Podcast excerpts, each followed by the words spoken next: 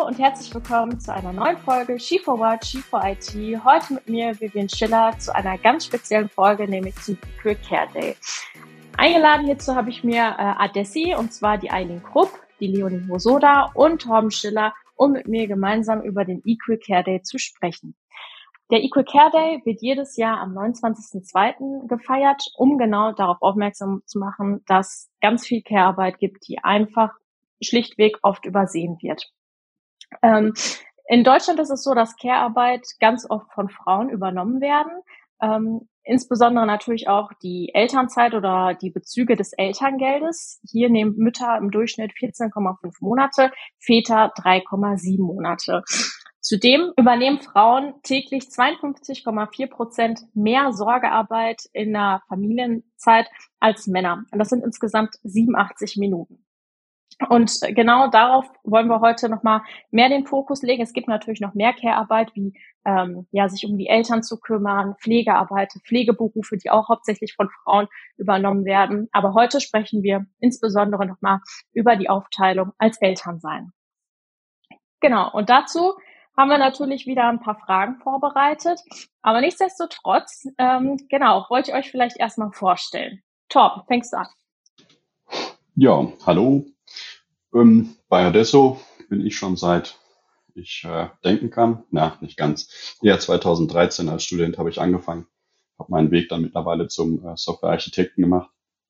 Und ähm, ja, die Situation hat es gut ergeben und erlaubt, dass ich ein Jahr einfach in Elternzeit gehe. Ähm, und da bin ich jetzt gerade mittendrin. Ja, das halbe Jahr ist nämlich rum. Das nächste halbe Jahr steht jetzt vor der Tür.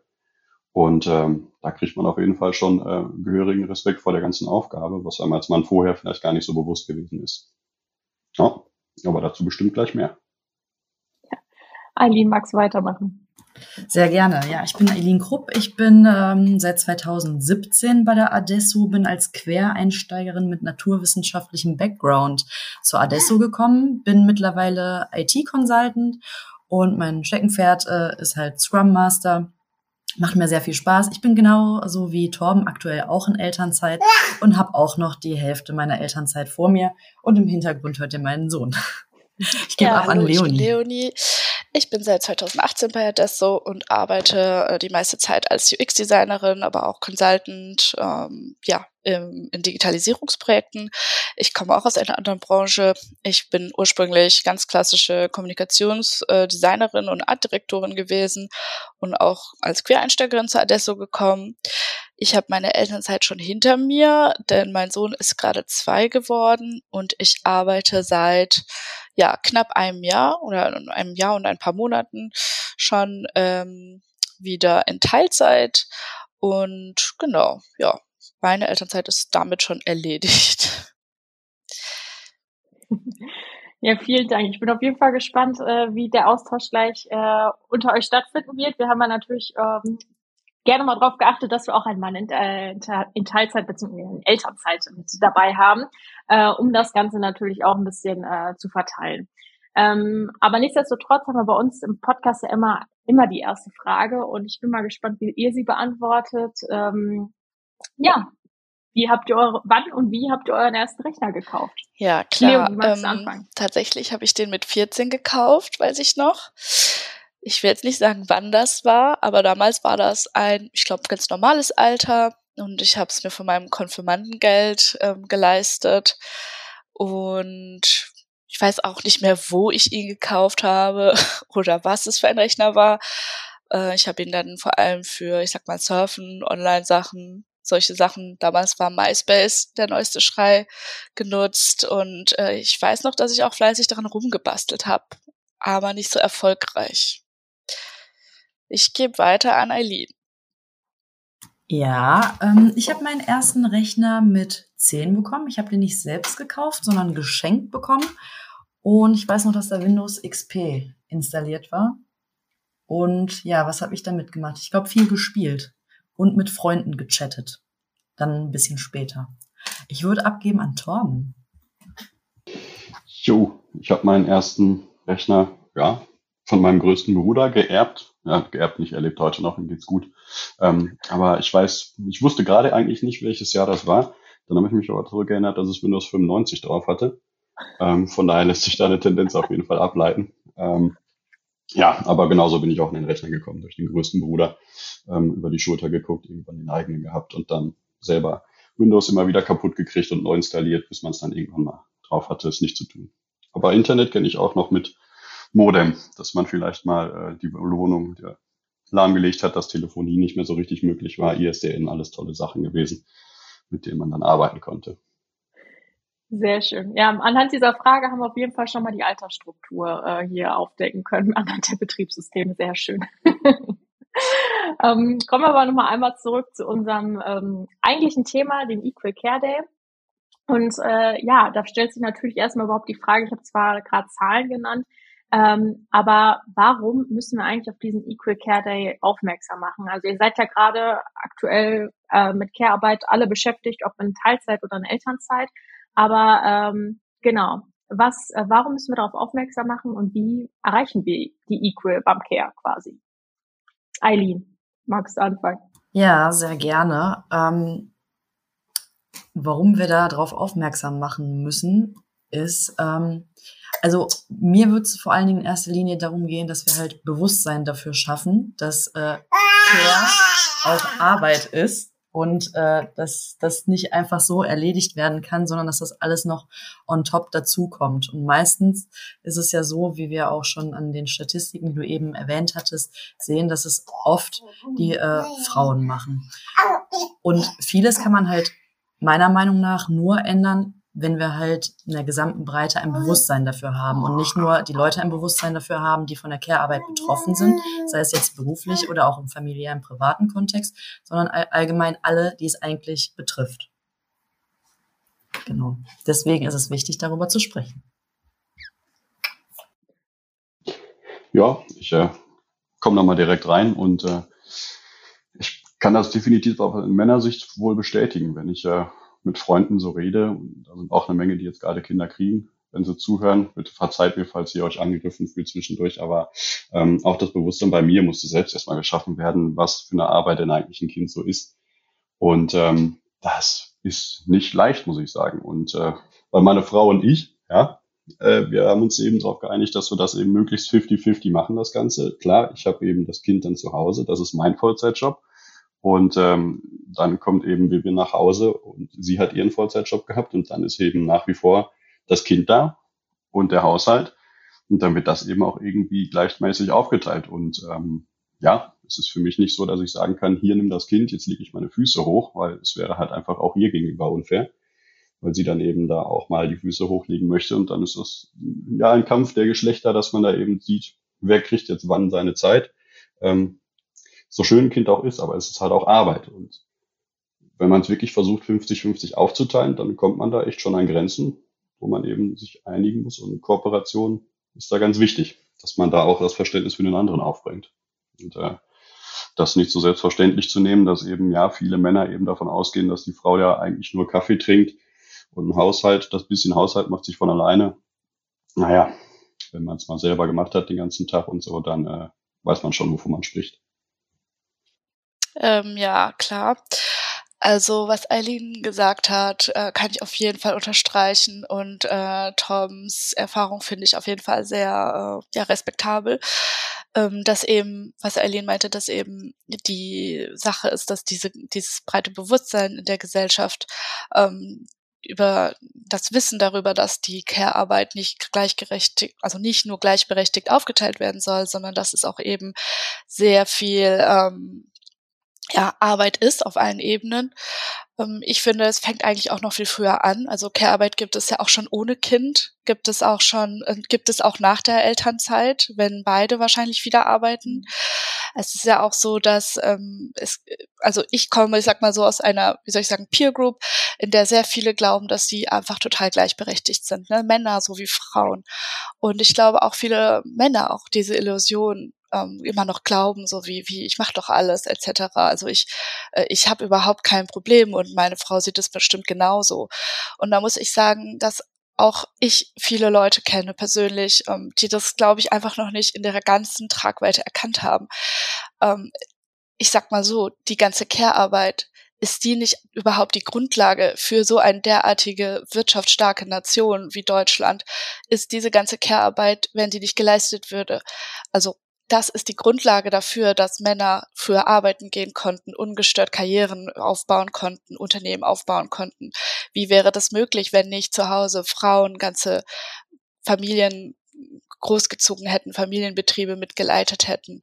Das ist eigentlich ein Wirtschaftsfaktor, der total untergebuttert wurde und unsichtbar gemacht worden ist. Das heißt, diese Unsichtbarkeit und das Ganze wurde ja auch noch total delegitimiert, quasi zu sagen, ja, das ist der rechtmäßige Platz einer Frau zu Hause, am Herd, in der in der Kirche oder in der Küche, denn dort soll gehört sie hin, ist ja ein Mittel eben, diese Arbeit klein zu halten und nicht zu respektieren. Und gleichzeitig, ähm, sage ich mal, äh, sind alle Nutznießer davon gewesen, nur die Frauen selber nicht. Das ist jetzt natürlich ein bisschen sehr weit ausgeholt. Ähm, nichtsdestotrotz finde ich, dass die Aufmerksamkeit auf diese, auf den Care Day und auf die Equal Care, dass es ein Ziel ist, dass dass es überhaupt erstmal Aufmerksamkeit dafür gibt, sehr wichtig, damit wir überhaupt ins Gespräch kommen, damit überhaupt auch die kleinsten Schritte ähm, passieren, damit wir ein bisschen weiterkommen. Denn ich glaube auch, dass, äh, wie Torben gesagt hat, viele Männer auch denken, ach nee, jetzt kommen immer noch mehr Frauen und sie wollen noch mehr und sie wollen dies und jenes. Aber es ist leider auch für uns sehr viel Arbeit, immer noch mal zu sagen, nein, es ist immer noch aus meiner eigenen Erfahrung nicht gerecht und so weiter und so fort. Und dafür ist, finde ich, jedes Mittel recht. Ja, ich glaube, das, was du gerade auch sagtest mit dem äh, Sichtbarmachen, äh, ist, glaube ich, auch ein äh, gutes Stichwort, weil ähm, es geht jetzt nicht nur, glaube ich, um das äh, Sichtbarmachen des Equal Care Days, sondern halt auch das Sichtbarmachen der Aufgaben oder dieser, äh, wir hatten ja, ähm, es gibt ja so einen schönen Begriff, Mental Load, äh, sichtbar machen, weil das ist natürlich auch unsichtbare Arbeit. Ja, es ist nicht nur dieses ähm, ja, ähm, mach dies, mach jenes oder wir arbeiten äh, hier heute räumen wir die Spülmaschine aus und dann machen wir die Waschmaschine an, sondern da geht's ja auch noch um um viel viel mehr und ähm, das ist ja natürlich alles im Kopf derjenigen Person, die sich dann meist, äh, die sich um die Care-Arbeit kümmert und das sind ja meistens Frauen, auch natürlich jetzt nicht nur in Elternzeit oder äh, als Elternteil, sondern vielleicht auch als Kind, wenn man die Familie oder die Eltern pflegen muss. Ähm, das sind ja meistens auch noch ähm, ähm, auch noch äh, ja ähm, was mit reinspielt. Ähm, wie erlebt ihr das? Habt ihr auch eine mentale Last und äh, ist das in eurem Umfeld? Ähm, wird das erkannt oder ähm, tatsächlich gar nicht? Torben, magst du da mal also ich habe das Glück, dass das sehr wohl erkannt wird äh, bei mir zu Hause. ähm, ja, aber grundsätzlich den Begriff des Mental Loads, wenn so Fremdwörter kommen, also einmal kurz zu meinem Hintergrund. Ich bin früher auch ein ganz normaler Mann gewesen und habe solche Dinge nicht eingesehen.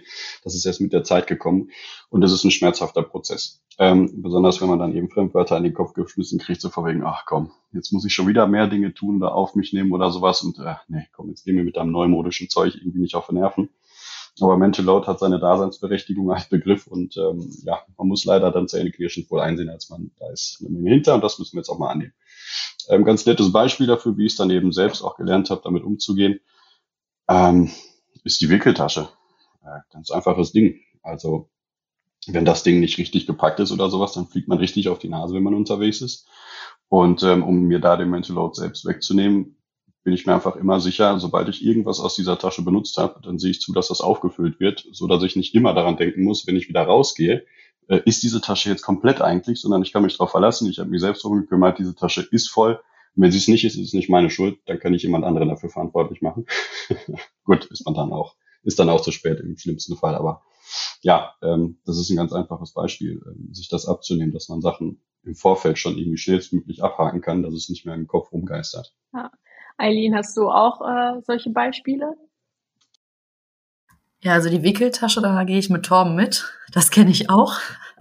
ähm, ja, oder auch einfach, wenn man äh, Arztbesuch oder ähnliches koordinieren muss von Kind. Oder ähm, interessant ist ja auch zum Beispiel die Thematik, wenn es jetzt um Kita oder Tagesmutter etc. geht, sich dann darum ähm, zu bemühen. Ne? Erstmal zu gucken, wo wohnen wir, was für ein Angebot gibt's, ähm, wo könnte unser Kind hin, ab wann könnte das Kind dahin, dann diese Einrichtungen besuchen, ähm, die Einrichtung ähm, ja nochmal kontaktieren, hinterher äh, sein, nochmal ja recherchieren, sich mit anderen austauschen. Also es ist jetzt nicht nur das, was was wie beim Eisberg oben rausguckt an der Oberfläche, sondern viel, was auch noch unten drunter ist, was erledigt werden muss. Also viel Koordinationsarbeit, ähm, Organisation, mit anderen Leuten austauschen, sicherstellen. Und das sind halt ganz viele kleine To-Dos, die an sich so kein Problem darstellen, aber die Masse macht's, äh, wie gesagt, da auch. Also es ist ja nicht nur die Wickeltasche oder nicht nur die Kita, sondern auch der Arztbesuch. Ähm, also ich gehe da auf jeden Fall mit Torben mit. Es ist einiges, was koordiniert und erledigt werden will. Ich weiß nicht, ob Leonie vielleicht noch ja, ein Beispiel also ich hat, hätte auf jeden Fall sehr viele Beispiele. Ähm, ich glaube, es ist auch echt immer so eine Typfrage oder eine Typsache. Allerdings ist es ja auch wirklich so, dass die meisten das eben schon von klein auf so kennen, ne? dass immer irgendwelche Mütter irgendwas organisieren, irgendwelche um sich um irgendwas kümmern. Also alles, was diese, ich sag mal, sozialen Sachen sind. Ne? Jetzt bald das Karneval hier bei uns und da sehe ich schon, wie alle mit den Kostümen am Plan sind und wie es früher war und Geburtstage, Feierlichkeiten, alle möglichen sozialen Events, dass Geschenke da sind für andere, dass auch ähm, soziale Kontakte aufrechterhalten werden. Ich kenne es selber aus meinem eigenen Familienkreis, dass eigentlich zum Beispiel von Ehepartnern ähm, so ein bisschen älterer Generation der Mann eigentlich völlig ohne soziale Kontakte dastehen würde, wenn nicht seine Frau ne, schön alle Kontakte pflegen würde, regelmäßig einladen würde, ne, und, und wenn man zum Essen eingeladen wird, dass man auch zurück einlädt, etc., etc., all diese Sachen. Und ähm, man ist es einfach auch so gewöhnt, ne, dass das einfach so eine Art äh, Frauenjob ist, dass ich glaube, viele Männer gar nicht auf die Idee kommen. Und ich glaube aber auch, dass äh, viele Männer dann immer sagen, ja, also nee, meine Frau macht das ja gerne oder die Frauen und sie möchte das ja so und das ist ja nett. Also für mich braucht's das ja alles gar nicht. Andererseits genießen sie natürlich auch die Vorteile, ne, wenn es dann irgendwie nett ist oder zum Beispiel irgendeine Jahreszeit dekoriert ist und es nette soziale Veranstaltungen gibt. Und ich persönlich habe auch so ein paar äh, To-Dos immer, die immer in meinem Kopf rumschwirren, ähm, was auch mein Freund gesagt hat. Und zwar haben wir eine Zeit lang sehr viel, also für, für das Baby noch Sachen besorgt, ne, eingekauft und so. Und zwar immer irgendwie über eBay Kleinanzeigen oder Kleiderkreise oder all sowas. Also ich will jetzt keine Werbung machen. Also über Tauschanzeigen oder so. Und dann ähm, meinte er, und ich habe ihn immer dahin geschickt und er sollte es abholen. Und dann meinte er irgendwann zu mir, das sind immer Frauen. Immer Frauen, die die Anzeigen reinstellen. Immer Frauen, die irgendwas suchen. Immer Frauen, die die Anzeigen beantworten und mir die Tür aufmachen oder so, ne? Und das ist mir auch mal aufgefallen. Also diese ganze Kleiderbeschaffung, Vorausplanung, Aussortieren, nächste Größe, zu kleine Größe. Das ist ein ganzer Logistikkreislauf, der ja sich alle acht Wochen spätestens wiederholt.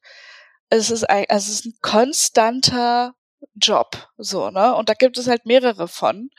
Und ja, ich habe auch den Eindruck, das ist fest in Frauenhand. Ja, eure Beispiele zeigen auf jeden Fall ganz schön, dass es nicht nur dieses äh, typische ist, äh, ja, du hättest doch nur was sagen müssen, dann hätte ich es äh, tun können, zum Beispiel mit dem Klamotten kaufen, ja, dass es nicht einfach ist, äh, ja, kauft doch mal bitte Kleidergröße in, keine Ahnung, 74, sondern es geht halt auch bei dieser Arbeit darum, ja, okay, wer weiß denn, ab wann jetzt Klamotten fällig sind, ja, dass Sachen aussortiert werden und äh, wo gehst du denn am besten shoppen? Ja, gehst du zu Ernstings oder kaufst du was bei Amazon oder Zalando und wie wirst du die anderen Sachen wieder los? Ja, also es ist halt nicht nur dieses, ja, kauf doch bitte oder du hättest doch nur fragen müssen. Es ist auch ein sehr schöner Comic, Comic den wir auf jeden Fall in die äh, Show Notes mitpacken werden. Ähm, und das zeigt aber, finde ich, auch eigentlich, äh, dass das eine, dass das schon fast Projektleiteraufgaben sind, ja. Also alles das Tracken äh, der der einzelnen To-Dos und das ist nicht nur das einzelne To-Do ist, sondern halt auch alles die Vor- und Nachbereitung, die damit dranhängt und einfach überhaupt es auf dem Schirm zu haben äh, und äh, darüber nachzudenken. Ja. Ich weiß gar nicht, ob ihr vielleicht äh, auch Verbindung da aus der IT mitsieht, äh, wenn ihr ja auch beide irgend oder ihr drei in der IT arbeitet und Projektleiter Tätigkeiten in dem Sinne ja vielleicht auch schon erlebt habt. Ja. Vielleicht gibt's da Ähnlichkeiten. Eileen, du nix auf jeden Fall schon direkt. Ja, definitiv gibt's mehrere äh, Beispiele. Also zum Beispiel auch einen Termin mit dem Kunden koordinieren. Wenn da jetzt mehrere Personen sag ich mal, von Adesso dabei sind, auch vom Kunden. Da muss man ja auch öfter mal hin und her telefonieren, Kalender vergleichen etc. Oder auch, wenn man ein neues Projekt anlegt. Ähm, Im besten Fall sammelt man ja erstmal, wenn alle Kollegen da sind und dann äh, zum Beispiel auch die ganzen Zugänge und sowas freischalten. Das würde man ja nicht für jeden einzeln machen, sondern im Kollektiv. Oder auch sowas wie äh, jetzt im agilen Bereich, wenn man zum Beispiel ein Kanban-Board hat und Aufgaben, die aufzuteilen. Also Epics zu schreiben, User Stories, Tasks etc. Das kommt dem ja schon äh, gleich, würde ich sagen. Also das kann man schon gut miteinander vergleichen. Ja, ja, ich denke, das so? ist auch so ein bisschen ähm, ja wieder so eine Art von Typsache. Allerdings, was Aline auch beschrieben hat, äh, finde ich, sind auch oft so ja typische ja, Projektmanagement-Aufgaben, die ganz sicherlich oft auch von ähm, Frauen oft in auch so, sage ich mal, so ein bisschen diesen assistierenden Rollen erfüllt werden. Äh, oft kommt da auch immer dieses Klischee des äh, Multitasking oder diesen Mythos, dieser Mythos des Multitaskings ja hervor, dass ja angeblich Frauen besser können ich meine persönlich zum Beispiel schon, dass ich es besser kann als zum Beispiel mein Partner. Andererseits ist ja so die Wissenschaft wohl auf dem neuesten Stand, äh, dass sie sagt, dass es gar nicht gibt und auch Frauen es nicht besser können, sondern es ihnen einfach nur schon viel früher antrainiert und abverlangt wird, da sie eben vielleicht auch durch den aufgedrängten Mental Load so viele Aufgaben gleichzeitig immer, sage ich mal, jonglieren müssen.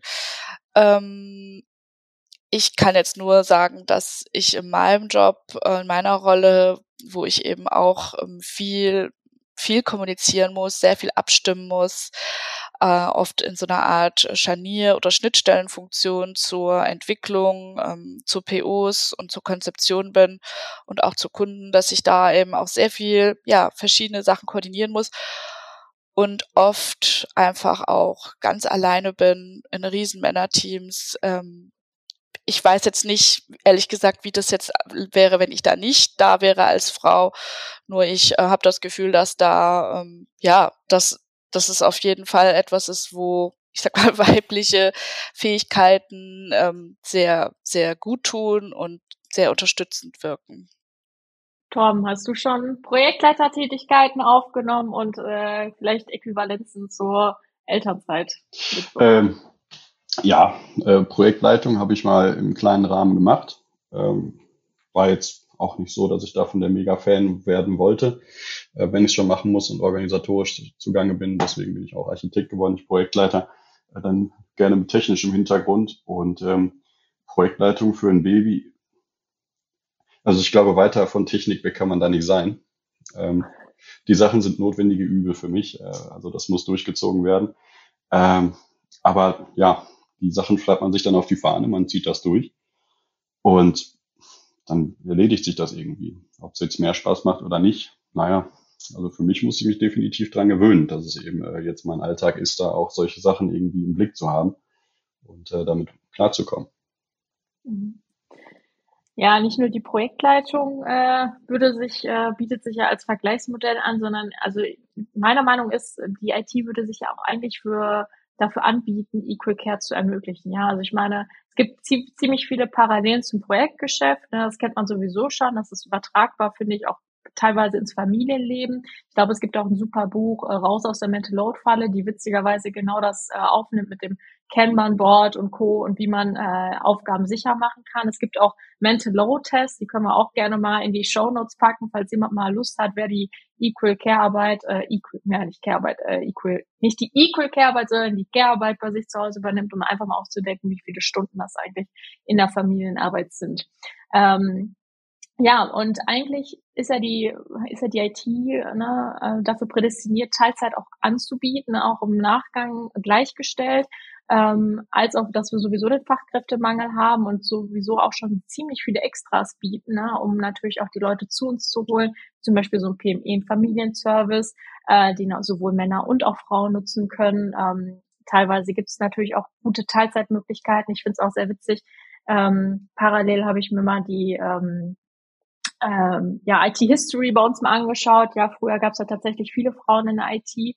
Ähm, und auch äh, die erste Frau, die einen Rechner zu Hause hatte, war auch, ähm, ja, also die eine Person, die jemals einen ersten Rechner zu Hause hatte, war eine Frau so. Und es gab auch tatsächlich viele Frauen, die ähm, ja in die IT-Branche damals gegangen sind, weil sie die besten Aussichten hatten, auch in der Elternzeit oder in ihrer Schwangerschaft noch da tätig sein zu können. Äh, das war tatsächlich früher, bevor es eine männernominierte Branche wurde, tatsächlich auch der Fall. Ähm, aber ähm, genau, habt ihr vielleicht noch andere Gründe, warum die IT prädestiniert dafür wäre, Equal Care zu ermöglichen? Ja, da kann ich eigentlich direkt mal reinhaken. Also grundsätzlich, ich bleibe jetzt mal in der Rolle eines äh, Softwareentwicklers. Wenn es eben einigermaßen gut geplant ist, dann kann man halt auch mit Halbtagsstellen sehr gut arbeiten und planen. Und ähm, es interessiert in Code eigentlich auch kaum, ähm, ob er jetzt vormittags oder nachmittags geschrieben wurde oder irgendwie einen Tag früher oder später, wenn man einen Sprint hat und man weiß, da ist eine Halbtags-Teilzeitkraft da, ähm, dann ist es eigentlich ziemlich egal, wann der seinen Teil dazu tut. Von daher ähm, ist das zumindest sehr gut vereinbar, irgendwie in Teilzeit oder in welchen Stundenaufwänden auch immer irgendwie zu planen und zu arbeiten. Wenn dann beide Partner irgendwie in der Ecke sind und äh, solche Jobs haben, dann wäre es natürlich am perfektesten, irgendwie sich das aussuchen zu können. Das krasse Gegenbeispiel, ja klar, wir reden jetzt von der IT, aber um das mal eben vors Auge zu führen, wenn man eben davon sagt, ja komm, wir machen das mal mit Frau und Mann gleich, ähm, ja, wie ist das denn, wenn der Kerl zum Beispiel in einer Schichtarbeit ist oder die Frau als Krankenschwester tätig? Da sind Schichten auch eben tagtäglich Standard. Da wird das halt schon schwerer. Da können wir uns in der IT eigentlich äh, ja, ziemlich darüber freuen, dass wir da theoretisch beste Möglichkeiten haben, das irgendwie zu vereinbaren. Es wird theoretisch gut, wenn Frauen und Männer in der IT arbeiten und beide in Teilzeit vielleicht. Ähm, ja, da könnte ich auch direkt einhaken, weil ich sehe das genauso. Eigentlich ist die IT dafür perfekt geeignet. Ähm, es sind wirklich, ich sag mal, es sind Bürojobs, ja, die meisten werden jetzt auch alle remote durch, durchgeführt. Mein aktuelles Team im Projekt besteht aus extrem vielen unterschiedlichen Zulieferern von unterschiedlichen Firmen, die alle an ganz unterschiedlichen Orten sitzen, äh, unterschiedlich erreichbar sind. Ähm, wir rechnen so genau die Stunden und die Aufgaben ab. Ich meine, Entwickler dokumentieren ja manchmal ihre Zeit auf Story-Basis.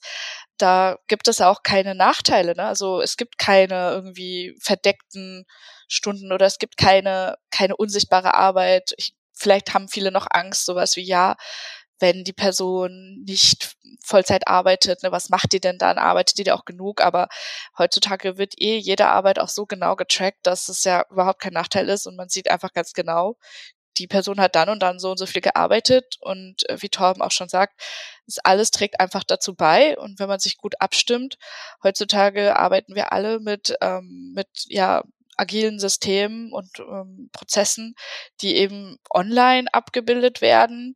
Äh, wir haben Online-Meetings, äh, wir haben Online-Boards, wo ich einfach selbstständig drauf gucken kann und mich selbstständig mit Leuten austausche, wo ich da sitze, ich könnte, also so, so, sobald ich, solange ich noch in derselben Zeitzone bin, ist es wirklich alles egal. Und ähm, ich, ich finde, das verlangt natürlich sehr viel, ich sag mal, Selbstorganisation ab äh, und bisschen Disziplin, aber es ist eigentlich perfekt geeignet dafür. Und ähm, theoretisch könnte ich jetzt auch sagen, ja, ich ähm, arbeite zum Beispiel zwei, drei, vier Stunden am Vormittag, mache dann eine längere Mittagspause und arbeite dann nochmal am Nachmittag zwei, drei, vier Stunden, ja. Ich meine, wer sagt, dass man acht Stunden am Stück arbeiten muss eigentlich, ja? Also wenn ich will, kann ich vier Stunden vormittags und vier Stunden am späten Ab Abend arbeiten, wenn das Ergebnis dasselbe ist. Ähm, klar, es kommt immer auf das Team und die Zusammenstellung ab und was und was die Erwartungen auch sind an so eine, an ich sag mal so an so einen Zusammenhalt und so eine Organisation im Team. Aber ich finde, das kann man sehr transparent ähm, kommunizieren. Und ich denke, davon gewinnen eigentlich alle.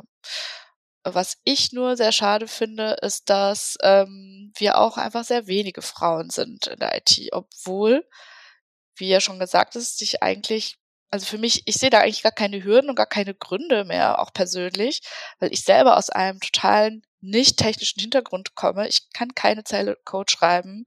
Ich bin unglaublich schlecht in Mathe gewesen. All diese ganzen Klischees. Ähm, ich habe an einer Kunstakademie studiert und arbeite jetzt mit mhm. Leuten zusammen, die genau das Gegenteil von dem sind. Und ich bin genauso ein Teammitglied wie alle anderen. Ja, also das klingt spannend. Ja, Eileen äh, hat auch schon gerade genickt bei keiner Zeile Code schreiben. naja, ich sagen wir es mal so, ich habe Ich habe schon ein bisschen äh, was ausprobiert, es hat auch funktioniert, aber Architekt wie Torben werde ich, glaube ich, in diesem Leben nicht mehr. Ist ja aber auch gut, weil wir brauchen ja auch äh, andere Rollen neben Architekten. Und da ähm, wollte ich auch nochmal unterstreichen, dass wir dadurch, dass wir bei Adesso arbeiten und dieses äh, flexible Projektgeschäft haben, natürlich auch flexibel sind, was die Teilzeitarbeit etc. angeht. Also dass das schon machbar ist und auch in unterschiedlichen Rollen. Also sowohl für den Architekten als auch für den UX äh, oder UI-Designer, aber auch zum Beispiel für mich als Scrum Master oder auch äh, PMO wäre das äh, durchaus denkbar und machbar. Und wir haben das ja auch in Zeiten von Corona gesehen, ähm, dass das geht. Also das Homeoffice funktioniert, dass äh, flexible Arbeitszeitmodelle auch funktionieren und auch Teilzeit möglich ist, je nach Rolle. Also da können wir Digitalisierung danken und auch äh, Corona in dem Fall. Ja. Ja, trotzdem ist, wie äh, Torben am Anfang ja auch schon sagte nochmal, ähm, meist so, dass sich äh, oft für das traditionelle Modell entschieden wird, gerade aus finanziellen Gründen. Ähm, da habe ich jetzt natürlich mal geschaut, wie ist es in anderen Ländern und Schweden wird da mal äh, vorneweg genannt äh, bei dem Equal Care Index. Es gibt tatsächlich so einen European äh, Equal Index und da ist Schweden und Co. echt tatsächlich weit vorne. Ähm, es gibt auch Berichte dazu, ähm, dass sich das auch sehr positiv auswirkt, sowohl auch auf die Wirtschaft als auch auf das Privatleben. Aber in Schweden ist es tatsächlich ja so, dass ähm, die ähm, eine gewisse Anzahl an Monaten müssen die Väter nehmen, ansonsten ähm, verfallen diese Eltern, Elternzeit oder Elterngeldmonate. Ähm, was glaubt ihr, sind so Zwangserfahrungen? Ähm, ja, ist das hilfreich? Vielleicht für Väter und für Eltern, für die Partnerschaft, äh, für die Wirtschaft? Und äh, was wären vielleicht die Vor- und Nachteile eines solchen Modells? Oder gibt es vielleicht auch andere Lösungen? Viele Fragen, wir können die alle hoffentlich alle beantworten.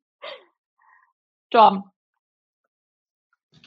Tja, also ich glaube, da haben die sich in Schweden selbst schon Gedanken drüber gemacht. Ähm, was ich mir jetzt da quasi aus den Fingern sauge, ob das mal so einigermaßen fundiert ist, mal sehen.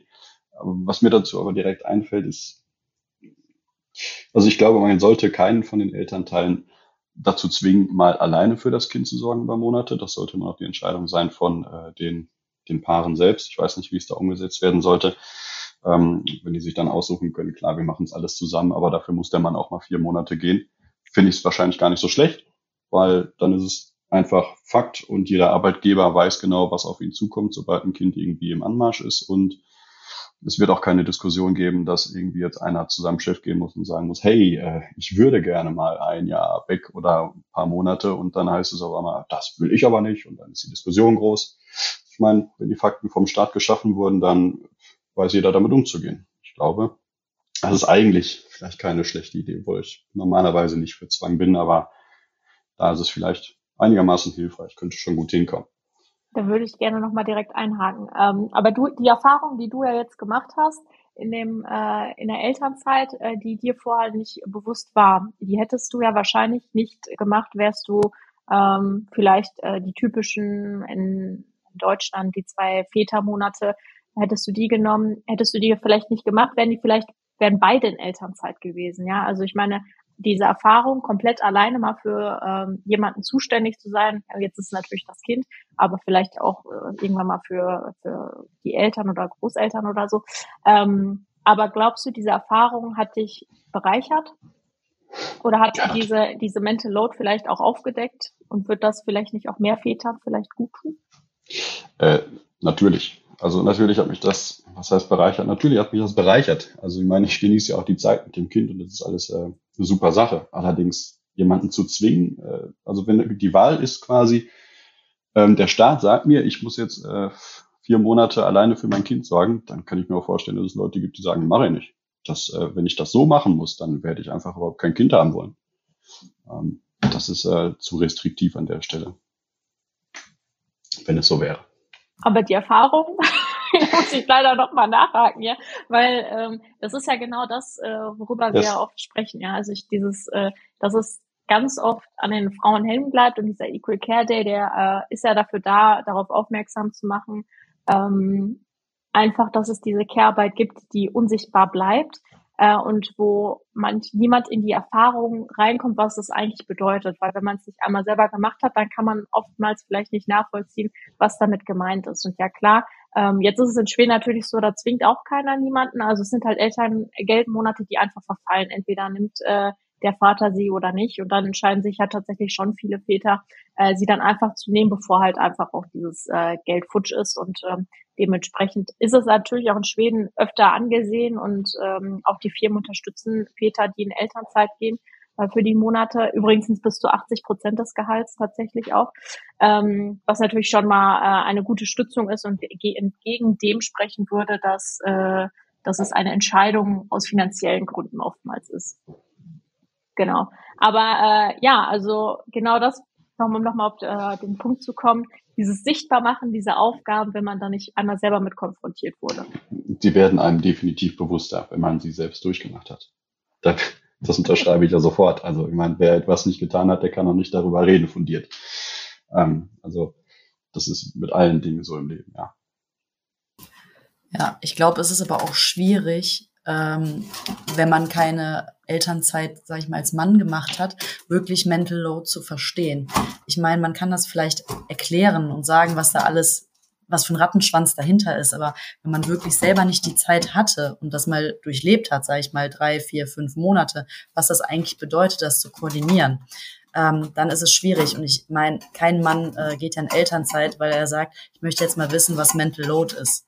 Ne? Sondern die meisten gehen ja in Elternzeit, weil sie Zeit mit ihrem Kind verbringen wollen. Nochmal, um auf den Punkt von Torben zu kommen, äh, ob man jemanden dazu zwingen sollte. Ich finde auch nicht, dass man jemanden zwingen sollte, sondern es sollte auf freiwilliger Basis sein. Man sollte halt nur Anreize schaffen, wie zum Beispiel auch in Schweden, dass es vielleicht 80 Prozent des letzten Gehalts sind oder auch, dass ähm, beide Elternteile, in Schweden ist es ja so, 90 Tage nehmen müssen und um in Summe auf 480 Tage zu kommen. Nichtsdestotrotz werden wir das nicht erreichen, wenn wir die Männer zwingen, in Elternzeit zu gehen, sondern ich glaube, was viel wichtiger ist, ist, dass wir Vorbilder finden für Männer, dass das auch okay ist, in Elternzeit zu gehen und auch ähm, vielleicht Erfolgsgeschichten im familiären Umkreis oder auch in den Firmen, wo diese ganzen Männer tätig sind, dass man halt sieht, okay, der Chef hat auch nicht nur zwei Monate Elternzeit gemacht, mhm. sondern vielleicht drei oder vier. Oder ich habe einen Chef, der ist zum Beispiel ähm, macht der nur vier Tage und ist trotzdem Führungskraft oder äh, macht das irgendwie in Teilzeit und ist dann aber auch für seine Kinder da. Ähm, das sind halt alles so Sachen, die da mit reinspielen. Und ähm, was vielleicht für mich richtig ist, muss ja nicht für andere Paare richtig sein. Deswegen sollte man das da auch nochmal differenzieren. Ich weiß nicht, wie Leonie das sieht. Ähm, ja, ihr habt ja schon viele Punkte gesagt. Also ich muss auch sagen, ja, ne, die Zwangsfrage, das hört sich so komisch an, das ist natürlich irgendwie, ich sag mal, eine prinzipielle oder eine politische Frage. Ähm, bin ich jetzt auch nicht so, dass ich sagen würde, ja, dazu muss jeder gezwungen werden. Und Aline hat ja schon recht, es ist ja nicht der ähm, Mental Load Kurs, zu dem man gezwungen werden soll ich glaube, das Ganze könnte man auch ein bisschen von der Seite sehen, dass es einfach bedeutet, man verbringt Zeit mit seinem Kind und ähm, ich habe das selber auch nicht so ganz so verstanden, vor allem wenn, wenn das Baby noch sehr klein ist, kommen irgendwie alle Menschen auf einen zu und sagen, ach, ist das schön auf der Straße und sagen, ach, genießen Sie es, na, die Zeit geht so schnell vorbei und es ist so schnell vorbei. Und ich dachte mir auch so, sobald ich vor das Haus trete, ne, kommt irgendeine Oma und sagt, ach, die Zeit ist so schnell vorbei. Und ich muss sagen, es ist, es stimmt einfach, ne? Die Zeit ist vorbei, zack, bumm, und das Baby ist kein Baby mehr. Und ich denke mir, ähm, all die Männer, die diese Zeit verpassen, ich denke mir auch, es ist einfach nur schade. Und ich frage mich, welches Geld in der Welt ähm, macht es das wett, dass die, dass diese Zeit nicht erlebt wird, dass diese wirkliche, diese allererste Lebenszeit vom eigenen Kind ähm, das ist so eine schöne Erfahrung, finde ich. Und ich, äh, ich höre das auch von allen Männern eigentlich, auch allen Vätern oder allen Eltern. Ähm, und ich frage mich wirklich, sind sie sich bewusst, was sie verpassen, wenn sie das nicht so wahrnehmen? Und ich kenne auch aus dem Bekanntenkreis ähm, Stimmen, bisschen so vielleicht wie Torben, ähm, die auch meinten, ja, hätte ich nur diese zwei Monate genommen, dann hätte ich das Ganze, ich sag mal so ein bisschen Augen zu und durch, hätte ich irgendwie ne, Zähne zusammengebissen und wäre dann äh, froh gewesen, dass ich mich zurück ins Büro hätte retten können. Und erst, weil ich das Ganze ein bisschen länger durchgezogen habe, habe ich wirklich gemerkt, was auch das Schöne daran ist und, und das Schätzen gelernt. Und ich sehe das schon auch, dass, ähm, also erstmal ist es ja auch eine Frage, erstmal stellt sich ja die Frage, nimmt äh, der Vater überhaupt Elternzeit? Und dann ist die nächste Frage ja, wie lang? Und auch in unserer Zeit sehe ich Väter, die das gar nicht tun oder eben diese zwei Monate und dann ist natürlich die Frage, ne, ist man dann auch alleine in der Zeit? Das sind alles so unterschiedliche Abstufungen. Also ich muss sagen, ich ganz persönlich war auch, glaube insgesamt nur drei Monate wirklich am Stück, in denen ich ganz alleine da war. Also für unser Baby aufgrund unterschiedlicher Corona-Situationen und da mein äh, Partner selbstständig ist, war ich eigentlich den Rest der Zeit äh, der elf oder zehn oder elf Monate überhaupt nicht alleine. Und ich muss sagen, ich fand es auch unglaublich hart. Also ich fand es auch wirklich äh, furchtbar teilweise, ne? Völlig isoliert mit einem Kleinkind oder mit einem Baby. so soll das ja auch gar nicht sein. Also die alle Beispiele in der Natur zeigen, dass es nicht so vorgesehen ist, dass eine Person alleine mit einem Baby in einer Wohnung alleine rumhängt. Ne? Das äh, gibt sonst nicht so oft in der Natur. Und ähm, ich denke, das ist auch einfach hart für Frauen. Ne? Das muss man auch sagen. Es ist nicht einfacher für Frauen, bloß weil sie Frauen sind. Ja. Und ich kenne viele Frauen, die einfach auch darunter leiden. Und ähm, da sind wir auch nicht anders als Männer. Also das ist nicht leichter. Das denken vielleicht immer viele, aber ich fand das überhaupt nicht leicht. Und ähm, wenn man das dann auch mit einem Partner teilen kann, damit der Partner das auch versteht, was daran überhaupt so schwierig ist, ähm, und dass man einfach ein Team ist, das fände ich schon einen sehr großen Gewinn.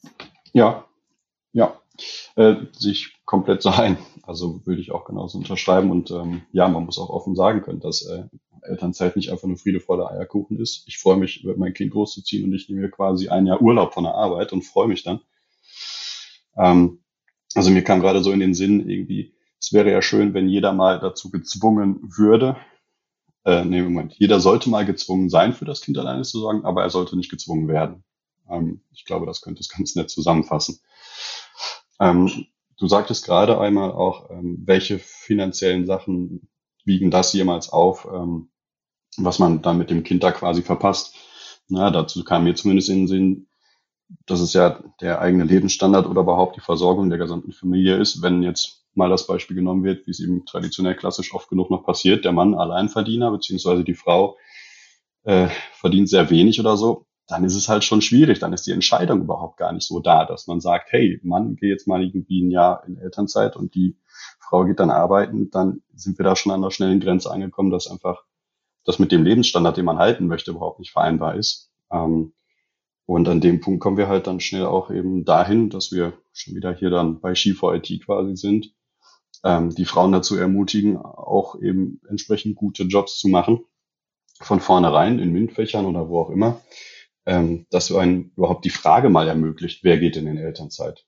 Also das fängt da ja schon an mit der Berufswahl vielleicht und äh, mit den Karrierechancen und Ambitionen, dass man da eben Dinge ermöglicht, die heute oft genug irgendwie noch hinten dran bleiben. Ja, ich finde, das ist auch ein schöner Schlusssatz tatsächlich. Ähm, und ich möchte aber auch noch mal einmal darauf zurückkommen, warum ich ein bisschen darauf gepocht habe, dass Männer vielleicht auch in, ähm, in Elternzeit gehen sollten. Nicht nur um die Erfahrung hin, sondern Studien haben auch definitiv gezeigt, dass ähm, sich daraus auch mehr Equal Care im Nachgang ergibt, wenn mal ein Partner alleine zuständig für das Kind ist und meistens ist es ja der Mann, weil die Frau hauptsächlich die Care-Arbeit übernimmt. Auch im Nachgang wirkt sich das auf das Familienleben aus. Äh, tatsächlich haben ähm, Familien weniger Streit. Äh, die Männer äh, beziehen sich mehr in das Familienleben mit ein, übernehmen mehr Care-Arbeit. Und das ist ja das Ziel, wo wir hinaus wollen. Und auch das Bild in der Gesellschaft wandelt sich. Also auch die Unternehmen passen sich dann dementsprechend an. Man sieht das auch ganz schön in Schweden, dass es da einfach ganz normal geworden ist und man da nicht doof angeguckt wird, wenn man dann quasi auch als Mann vielleicht in Elternzeit geht und vielleicht auch länger. Also ich glaube, es hat auch durchaus positive Eigenschaften für die Gesamtgesellschaft, für ähm, ja für das Familienleben, ähm, um auch einfach das Konfliktpotenzial vielleicht zu reduzieren. Ähm, und Eileen lacht auch, ja. Äh, das, ich glaube, das kennt jeder, äh, jedes Elternteil. Ähm, von daher wäre es ja echt wirklich schön, wenn wir erstens äh, natürlich auch Frauen in die IT kriegen. Natürlich, das ist auch das Ziel einer unserer Initiativen. Aber auch genau wie Torben sagte, dass sich gar nicht mehr unbedingt die Frage stellt, nur aus dem finanziellen Grund, also nur daraus, sondern wirklich, okay, ähm, sondern auch aus anderen Gründen, aus anderen Beweggründen. Von daher danke ich euch für die tolle Diskussionsrunde. Das war, glaube ich, mein erstes äh, Mal, dass ich äh, gleich drei Leute interviewt habe. Ich hoffe, ähm, es hat den Gesprächsfluss irgendwie nicht beeinflusst. Äh, vielen Dank für eure Zeit, äh, dafür, dass ihr eure Erfahrungswerte geteilt habt. Und äh, ja, falls ihr noch Fragen habt oder noch weiterlesen wollt, schaut in die Show Notes. Da verlinken wir natürlich einiges noch, was wir jetzt gerade angesprochen haben. Und äh, vielen Dank fürs Zuhören.